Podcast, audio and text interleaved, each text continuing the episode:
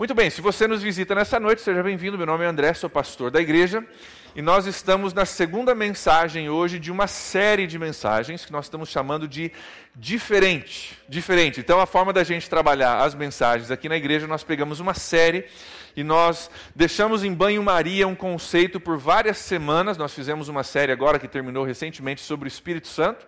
Se você perdeu, no verso do seu boletim tem o site Biblecast. Você pode entrar no site, você pode é, ouvir as mensagens lá. Se você perdeu um domingo, você pode entrar no site e pegar as mensagens, além de outras mensagens de outras igrejas que são coisa muito boa. Entra lá, dá uma conferida.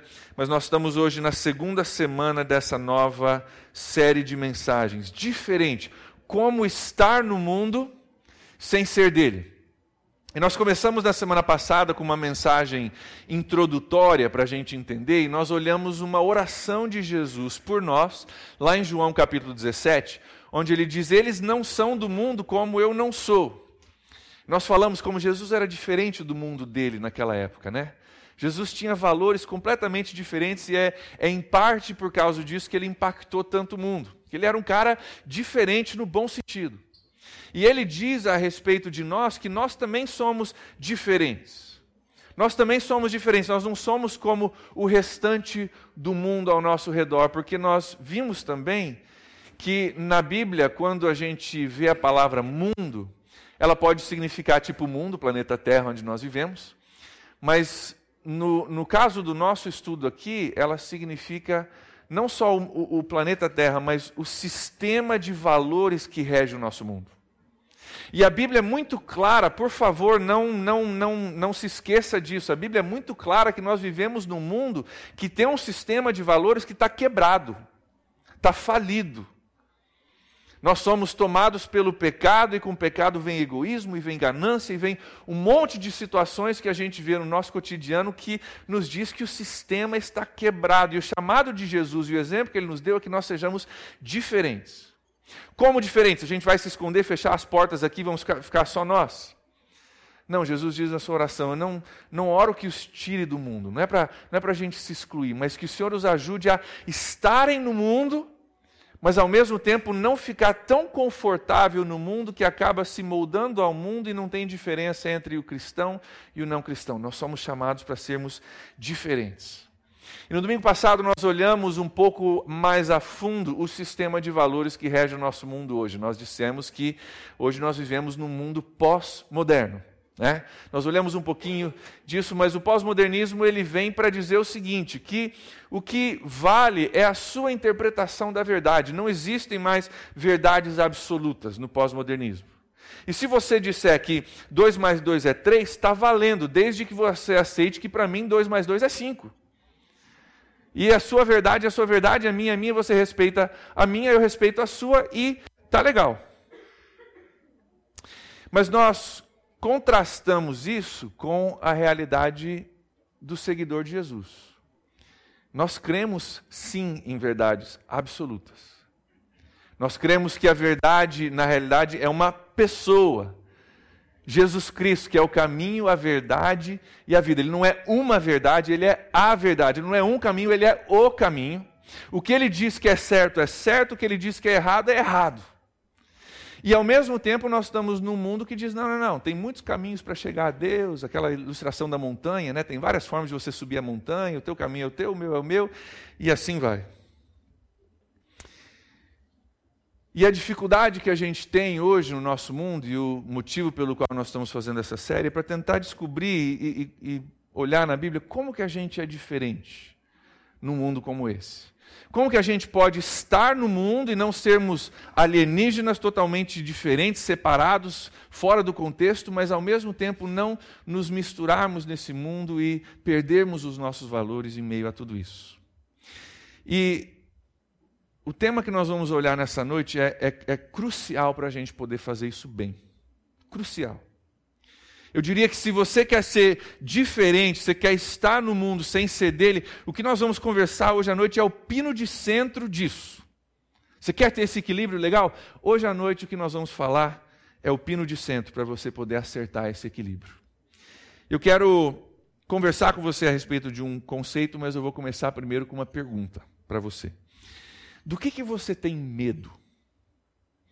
Do que, que você tem medo? Hoje em dia tem tanta coisa para a gente ter medo, né? Problema financeiro, né? Envelhecimento, né? Gera aí um mercado bilionário, né? De tratamentos e cremes, um monte de coisa para não envelhecer. Medo de pegar doença, né? Medo de pegar doença. Quantas pessoas não estão vindo ao nosso país para as Olimpíadas com medo de pegar o bendito do Zika, né? Medo de ser rejeitado pelas pessoas. Medo de não ser aceito. Medo de ser roubado, né? É, são medos que estão no nosso mundo. E se já não bastassem esses medos comuns de doença, de financeiro, de ser roubado tudo mais, hoje nós temos alguns medos que são bem específicos à nossa, à nossa geração. Né? Medo de mudança climática. Né? Nosso mundo está mudando, aquecimento global, e vai derreter os polos, e agora o que, que, vai, que, que vai acontecer? É? Um que talvez seja um pouco mais sério e verdadeiro: medo do espalhar do islamismo pelo mundo. Né? Tem alguns medos que há 20 anos atrás não eram medos e hoje estão por aí. E daí tem aqueles medos irracionais, né? É, medo de voar. Né? Tem gente que tem medo de voar. Se você for olhar as estatísticas, é uma das formas mais seguras de se viajar. Você corre mais risco entrando no carro indo daqui a Joinville do que entrando no avião. Mas tem gente que tem medo de voar. E não adianta explicar e mostrar estatística e planilha, não adianta. É medo e é irracional. E você pode explicar, mas o medo continua ali. Né? Medo de falar em público. Né? A maioria de nós tem medo de falar em público. E você tenta explicar, mas não vai cair peça, não vai machucar, você não, não, não, corre risco nenhum físico a você. Ah, mas eu tenho medo, ah, mas eu tenho medo, e é, é meio irracional, mas a gente tem medo. Eu tenho medo de altura. É, tenho mesmo, não é brincadeira não, tenho medo de altura. É, é meio complicado, né? Deixa eu esclarecer. Certas alturas. não tenho problema de viajar de avião, mas certas alturas eu tenho medo. Quando eu vou no parque de diversão, eu sou o cara que segura a bolsa e o celular de todo mundo, porque nos brinquedos eu não vou. Carrinho de tromba-tromba até vai, mas o resto eu, eu acabo passando medo. Mas tem medos que a gente gostaria de não ter, não é verdade? Medo de voar, a gente gostaria de não ter. Eu, uma vez, é, um colega pastor meu, era empresário, muito bem sucedido, se tornou pastor, depois serviu uma igreja junto comigo por muito tempo. É um cara, um senhor, um cara 10. Não entrava em elevador. A gente ia fazer uma visita no hospital, às vezes era um hospital muito grande, a gente tinha que subir do quarto, quinto andar e subia de escada, que ele não entrava em elevador. Tem medos que são irracionais e a gente gostaria de não ter, né? Ele gostaria de não ter, mas ele tinha. Mas sabia que tem um medo que a gente precisa ter mais? Tem um medo que a gente precisa ter mais. E não sou eu que estou dizendo, é a Bíblia que está dizendo. Aliás, se você for olhar é, o conceito de medo na Bíblia, a Bíblia diz mais de cem vezes: não tema, não tema. E todas essas coisas que a gente mencionou diz não tema essas coisas. Não tema enfermidade, não tema perseguição, não tema o que você vai vestir ou comer amanhã, não tenha medo disso. Não tema os seus inimigos, não tema, não tema, não tema, não tema.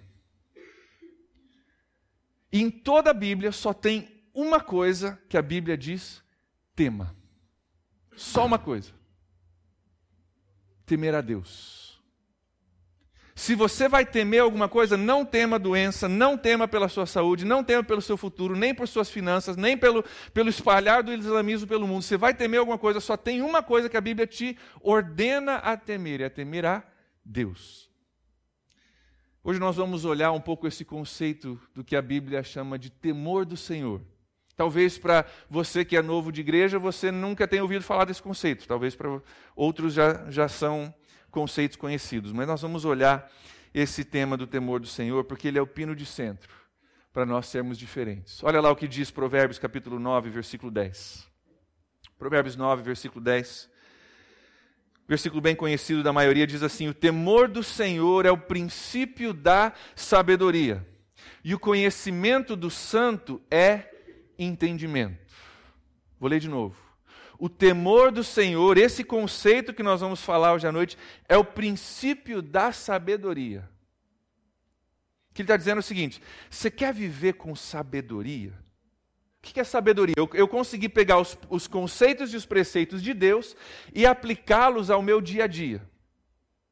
É eu conseguir estar no mundo sem ser dele, vivendo ainda pelos conceitos de Deus nesse mundo que eu vivo. Você quer viver dessa forma, você quer ser diferente, você precisa entender e viver no temor do Senhor. Mas o que é o temor do Senhor?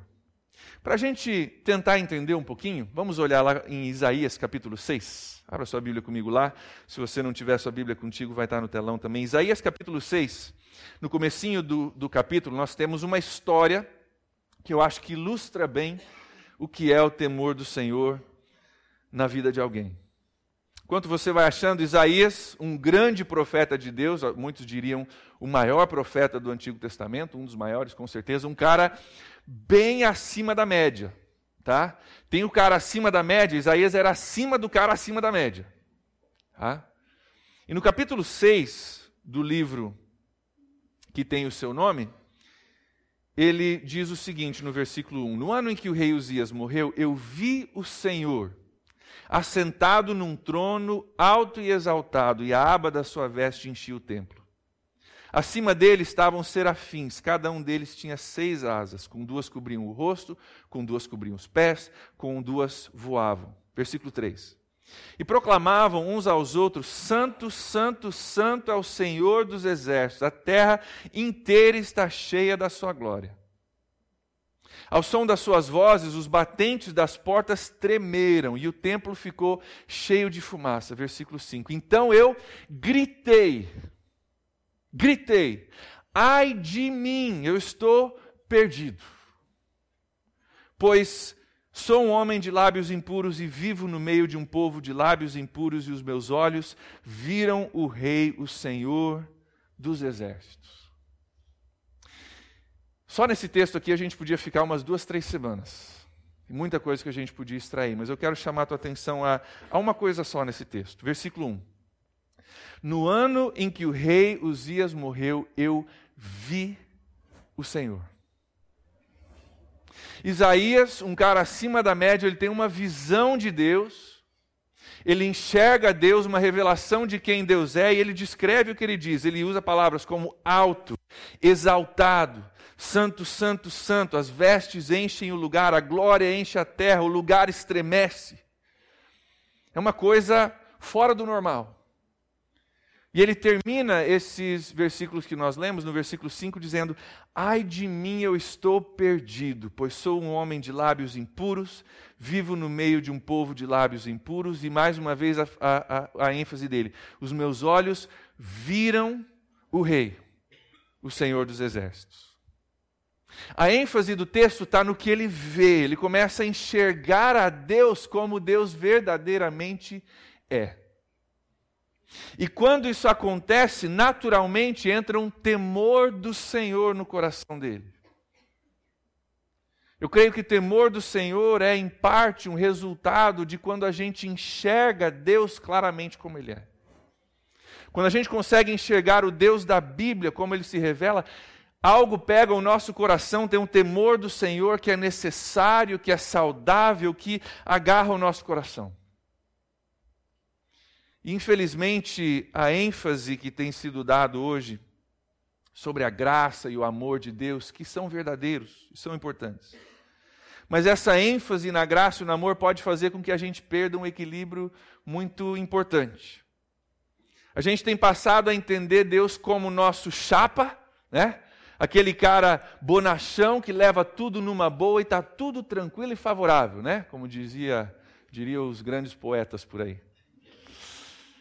Está tudo tranquilo e favorável. Deus é aquele cara bonachão lá de cima que, cara, leva tudo numa boa. E nisso, nós perdemos algo que é mencionado mais de cem vezes na Bíblia: temor do Senhor. Quando a gente enxerga Deus como Ele é, alto, exaltado, a veste enche o templo, ele é santo, santo, santo. Algo acontece com a gente e um cara que era acima da média diz: ai de mim. Porque quando eu olhava só para mim eu estava legal, mas agora que eu vi ele, eu descobri que eu não estou legal. Porque se eu me comparar com vocês, sempre eu vou achar alguém entre um grupo de pessoas que está pior do que eu. E você vai achar alguém que está pior do que você. Mas quando a gente se compara ao Santo, Santo, Santo, deve acontecer no nosso coração um ai de mim. E esse ai de mim é saudável, é necessário, é importante que isso aconteça. Peraí, pastor, você está dizendo então que eu tenho que ter medo de Deus? Medo de Deus? Não exatamente. Deixa eu explicar. Graças a Jesus, nós não temos que ter medo da ira de Deus. A Bíblia diz que existe uma ira de Deus que é justa, que vem contra o pecado e contra o pecador, e essa ira de Deus foi satisfeita em Jesus Cristo, e a ira de Deus já não é mais para aqueles que em Jesus Cristo têm salvação. Graças a Deus por isso. Não preciso temer a ira de Deus. Mas Deus não deixou de ser um Deus justo. Deus não deixou de ser um Deus de princípios. E eu não temo a ira de Deus graças a Jesus, mas eu ainda devo temer a Deus como santo, santo, santo, como algo completamente diferente do que eu sou. Só porque Jesus morreu na cruz por mim não quer dizer que ele é o meu chapa e agora vale tudo.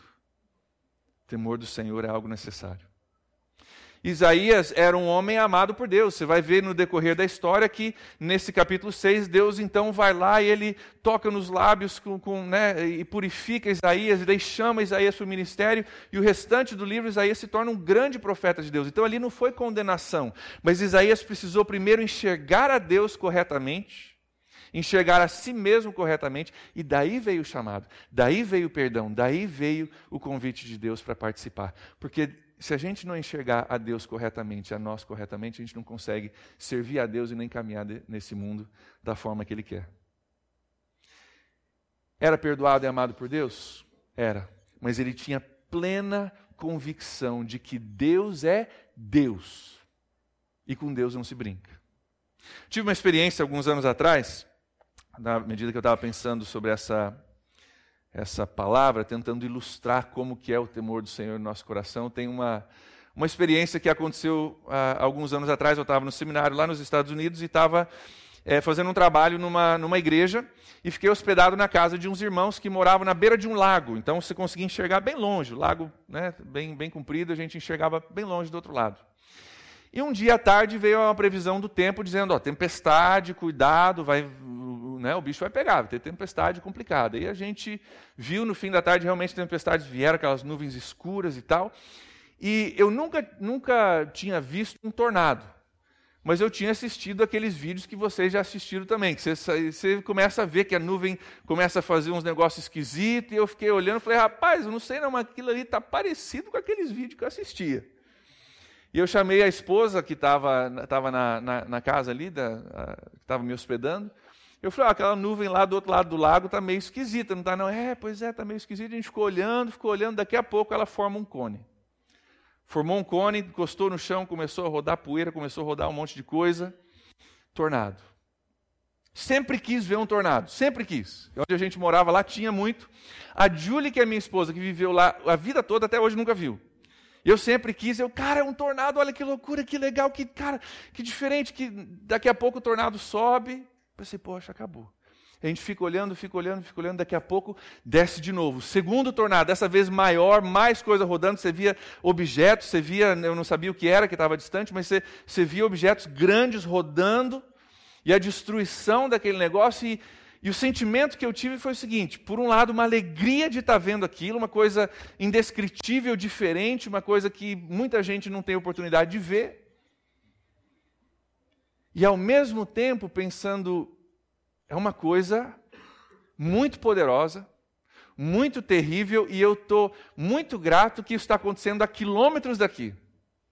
Onde eu posso assistir e ver e dizer: olha, eu não vi só um, eu vi dois tornados. Naquele dia, naquela cidade, deram cinco tornados. Em uma cidade vizinha de onde eu estava.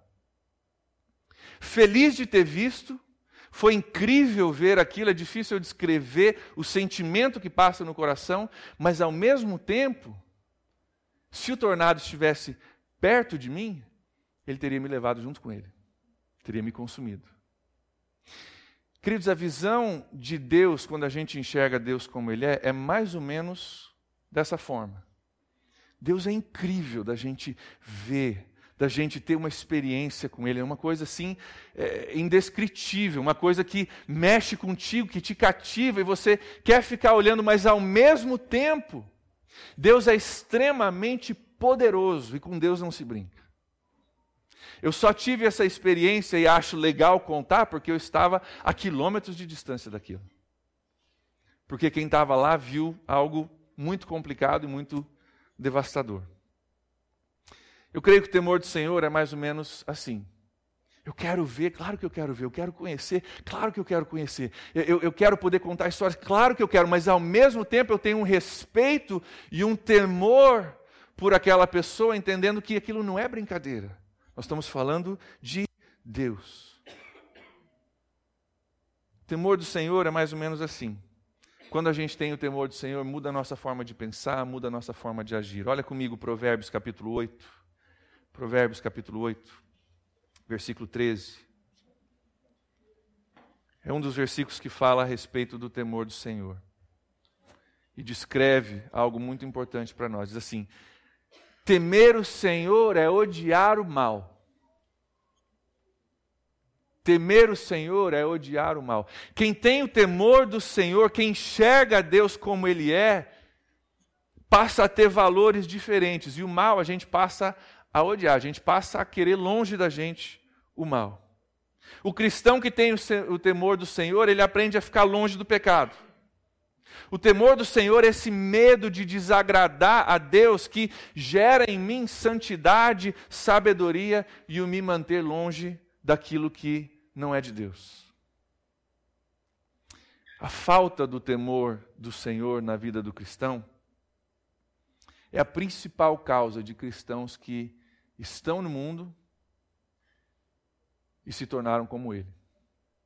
A falta do temor do Senhor é a principal causa do cristão que se amolda ao mundo, que sabe o que deve fazer, mas não faz, porque foi absorvido pelo sistema e pelos valores do mundo. Não consegue mais ser diferente.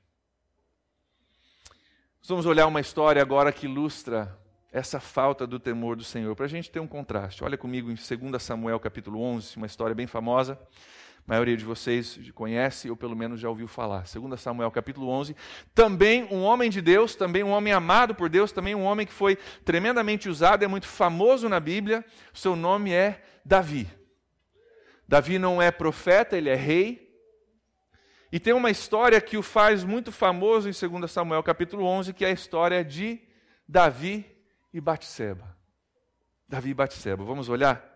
Davi, um homem bem-sucedido, rei de Israel, vitórias militares, abençoado por Deus, mas essa história que nós vamos olhar hoje não estaria na sua Bíblia se Davi estivesse caminhando no temor do Senhor.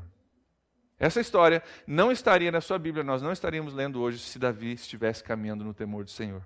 2 Samuel capítulo 11, versículos de 2 a 4, diz assim: Uma tarde Davi levantou-se da cama e foi passear pelo terraço do palácio.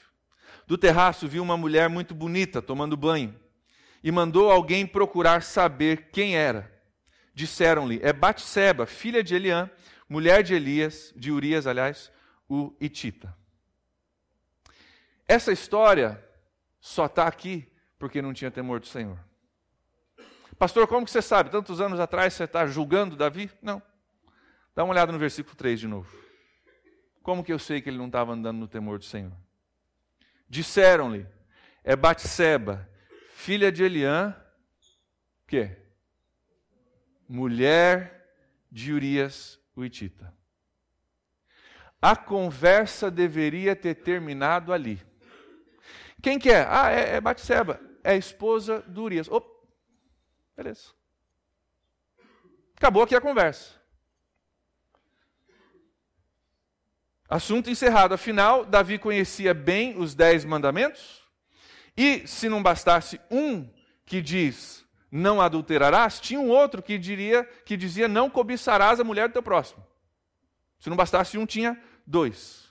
Fim de conversa, certo? Errado. Olha o versículo 4. Davi mandou que a trouxessem e se deitou com ela. Vocês conhecem a história, nós não vamos ler toda ela, mas versículo 5, Batseba engravida, Davi fica louco. louquinho. Ele sabia que ele estava errado. No restante do capítulo, o restante do capítulo 11, é Davi tentando encobrir o seu erro. Davi fazendo de tudo para tentar tapar o sol com a peneira. Ele manda chamar Urias, o marido de Batseba que estava em guerra, para ele vir para casa para que ele durma com ela para pensar que o filho é dele. Olha só a situação. Mas quando esse plano não funciona, ele põe Urias na frente da batalha, fala até para o comandante dele: ó, bota o cara lá na frente, e quando o cara estiver na frente, todo mundo volta, deixa sobrar ele lá e vamos ver o que, que acontece. E Davi morre, aliás, Urias morre, e Davi consegue encobrir o seu erro. Versículo 26, olha lá comigo, versículo 26 do capítulo 11. Quando a mulher de Urias soube que o seu marido havia morrido, chorou por ele. Versículo 27. Passado o luto, Davi mandou que a trouxessem para o palácio e ela se tornou a sua mulher e teve um filho dele. Ufa, passou, né? Passou.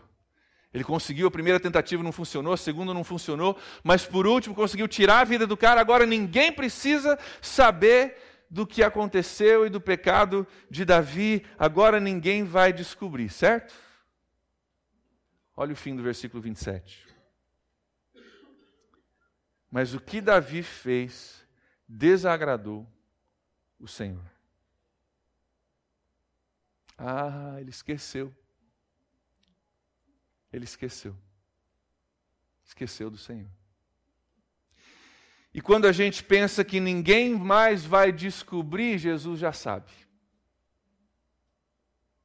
Quando a gente acha que encobriu o erro para o Senhor, não tem nada que seja feito no oculto que não seja revelado, diz na Bíblia. Quando a gente pensa que ninguém viu, o Senhor assistiu de camarote. Quando a gente lê essa frase, mas o que Davi fez desagradou o Senhor, devia pegar o coração da gente assim virado avesso. Encobri tudo, deu tudo certo, o cara morreu, agora peguei ela como minha esposa, terminou a história. Tem um que está desagradado, o nome dele é o Senhor. O que, que Davi estava pensando, hein? Será que Davi não amava mais a Deus nesse momento? Será que ele deixou de amar a, a, Deus? Eu acho que não. Eu acho que Davi amava a Deus, mas nesse momento ele não temia a Deus. Não se confunda pensando que para eu ser diferente, para eu ser sal e luz, é só eu amar a Deus. Você pode amar a Deus sem temer a Deus. Você pode ter um carinho muito grande, ser muito agradecido, louvar a Deus e não necessariamente temer a Deus. A maioria de nós ama a Deus. Mas como Davi, nós corremos o risco de perdermos o nosso temor a Deus. Então o que acontece? Deus manda o profeta Natan a Davi e diz o seguinte, agora no capítulo 12, olha lá comigo, capítulo 12, versículo 7, a segunda parte do versículo 7 até o versículo 9. Deus manda um homem de Deus para Davi para confrontar ele, diz assim, versículo 12, versículo 7, a partir do, da segunda parte do versículo. Assim diz o Senhor, o Deus de Israel, a Davi, que pensou que tinha passado batido. Eu ungi rei de Israel, os livrei, da mão, o, livrei das mãos de Saul, dei a você a casa e as mulheres do seu senhor, dei a você a nação de Israel e de Judá. Se tudo isso não fosse suficiente, eu teria te dado mais ainda. Que mais você queria? Você é rei, herdou um monte de coisa, está morando num palácio que você não construiu. O que mais você queria? Pedisse para mim que eu te daria. Versículo 9: Por que você desprezou a palavra do Senhor, fazendo o que ele reprova? E aí, o Senhor que assistiu de camarote descreve o que ele fez. Você matou Urias o Itita com a espada dos Amonitas e ficou com a mulher dele. Deus sabe, Deus vê, com Deus não se brinca. E Davi, agora exposto e confrontado por Deus, ele, graças a Deus, se arrepende. E não sei se você sabe disso, mas o Salmo 51 é o arrependimento de Davi por essa situação. Agora eu quero que você vá lá comigo, Salmo 51, nós vamos olhar o que Davi diz. Ele escreve o Salmo 51 depois de ter sido confrontado pelo profeta Natan, ele diz o seguinte no versículo 4: Contra ti, só contra ti pequei e fiz o que tu, tu reprovas de modo que é justa a sua sentença e tens razão em condenar-me. Sei que sou pecador desde que nasci, sim, desde que me concebeu a minha mãe. Sei que desejas a verdade no íntimo e no coração me ensinas a sabedoria. Essas palavras de Davi marcam um retorno ao temor do Senhor. Começa a se enxergar corretamente: eu sou pecador. E ele diz no versículo 4 o seguinte: Pequei e fiz o que tu reprovas. Primeira marca do temor do Senhor: a pessoa começa a dar nome aos bois. O que eu fiz é pecado, e isso é errado. É isso que ele está dizendo aqui. Deus não aprova, do que eu fiz. Olha o versículo 4, a segunda parte. De modo que é justa a tua sentença e tens razão em condenar-me. Está dizendo aqui, Senhor, eu estou errado, o Senhor está certo e eu mereço a sentença. Mostra um coração que está começando a mudar, um arrependimento está começando a mudar e um entendimento de quem é Deus e quem sou eu. Olha o versículo 6 de novo. Sei que desejas a verdade no íntimo Deus, agora eu entendo que por fora pode estar tudo bonitinho. Eu posso encobrir de todo mundo e deixar o negócio perfeito. Mas o Senhor quer a verdade lá dentro. O Senhor não olha só por fora, o Senhor olha o coração. O Senhor quer a verdade no íntimo de mim. E a mudança que acontece aqui com Davi é tremenda. É tremenda. Em vez de acobertar, ele começa a confessar, em vez de tentar manter as aparências, ele reconhece o que ele tinha feito e que Deus olha o coração e ele se arrepende. Ele continua nos versículos 10, 11 e 12. Vamos olhar juntos, 10, 11 e 12 de Salmo 51 diz assim: Cria em mim um coração puro, ó Deus. Lembrando que é do coração, não é só aparência, é no íntimo e renova dentro de mim um espírito estável. Não me expulses da tua presença, porque é isso que nós perdemos quando entramos em pecado, nem tires de mim o teu espírito, porque é ele que entristecemos quando vivemos em pecado. Devolve-me a alegria da tua salvação e sustenta-me com o espírito pronto a obedecer. Senhor, eu, eu, eu, eu confundi tudo. Eu mantive as aparências, mas o Senhor olha o coração. E nesse tentar cobertar, eu consegui limpar um monte de coisa, mas quer saber? A alegria da salvação, a presença do teu Espírito já não está mais comigo. Devolve-me essa alegria e dá-me o Espírito que está pronto a obedecer. Queridos, o temor do Senhor faz toda a diferença na vida do cristão. Isaías era amado por Deus, Davi também era amado por Deus. Depois do encontro de Isaías, ele seguiu com uma carreira sendo usado por Deus de forma maravilhosa. Davi também, graças à misericórdia de Deus, ele confessa, ele é restaurado, ele ainda reina por muitos anos e é considerado um homem segundo o coração de Deus. Os dois eram amados, mas um teve temor e o outro nessa situação não teve. Mais dois versículos, só no telão, você não precisa olhar comigo, mas não, na sua Bíblia, só olha no telão. 2 Coríntios 7, 1. Amados, visto que nós temos essas promessas, purifiquemo-nos de tudo que contamina o corpo e o espírito, aperfeiçoando a santidade no temor de Deus. Nós temos promessas? Temos. Deus é bom? É bom. Deus me ama. ama. Mas vamos buscar no temor do Senhor aperfeiçoar nossa vida, vivendo em santidade. 1 Pedro 2, 16 e 17 diz assim: Vivam como pessoas livres, porque se Cristo te libertar, você é verdadeiramente liberto. Mas não usem essa liberdade como desculpa para fazer o mal. Vocês são livres, mas vocês não são livres para fazer o mal. Vivam como servos de Deus. Versículo 17: Tratem a todos com devido respeito, amem os irmãos e temam a Deus e honrem o Rei. Vocês são, vocês são livres, vocês são livres, libertos por Jesus Cristo. Glória a Deus por isso. Mas não usem isso para fazer o mal. Antes, temam a Deus, vivam em santidade. Volto à nossa pergunta original. Do que, que você tem medo?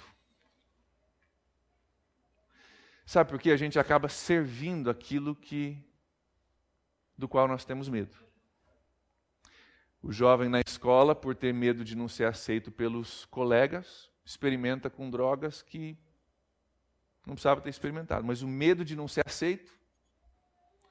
O político, por medo de não agradar os constituintes, não fala o que pensa. A jovem moça, por medo de perder o namorado, se entrega a ele antes do tempo. E as lacunas a gente pode preencher com várias coisas que tem na minha vida e tem na sua vida. Mas se você temer os amigos, se você temer o dinheiro, você vai servir o dinheiro. Se você tem medo de um dia não ter dinheiro suficiente, você vai viver a sua vida servindo ao dinheiro, buscando sempre ter mais, sem saber que você não é livre, você é cativo daquilo que você teme. Se você teme a Deus, você vai servir a Deus. Pino de centro, para eu e você sermos diferentes, está nessa pergunta: o que, que eu temo? O que, que eu temo? Se você teme a Deus, você aprende a odiar o mal. Se você teme a Deus, os seus valores são diferentes, porque quer saber, tal pessoa falou não sei o quê e estão me pressionando para fazer não sei o quê, mas quer saber, eu temo a um só. Ele é Deus, ele vê todas as coisas, com ele não se brinca. Um dia, todas essas pressões dos meus amigos, do dinheiro, da minha saúde, todas essas coisas que me preocupam, um dia tudo isso vai passar. E quando tudo isso passar, até a morte para o cristão é passageira, porque a morte é só uma forma de você sair de um mundo e entrar na vida eterna. Quando a morte passar e o medo passar e a pressão dos meus amigos passar e tudo isso passar, só vai ter uma coisa que vai durar. Só vai ter uma coisa lá do outro lado: Jesus. E a única coisa que vai importar é se eu temir a Ele, se eu servir a Ele, se eu seguir a Ele. Feche seus olhos comigo, vamos orar.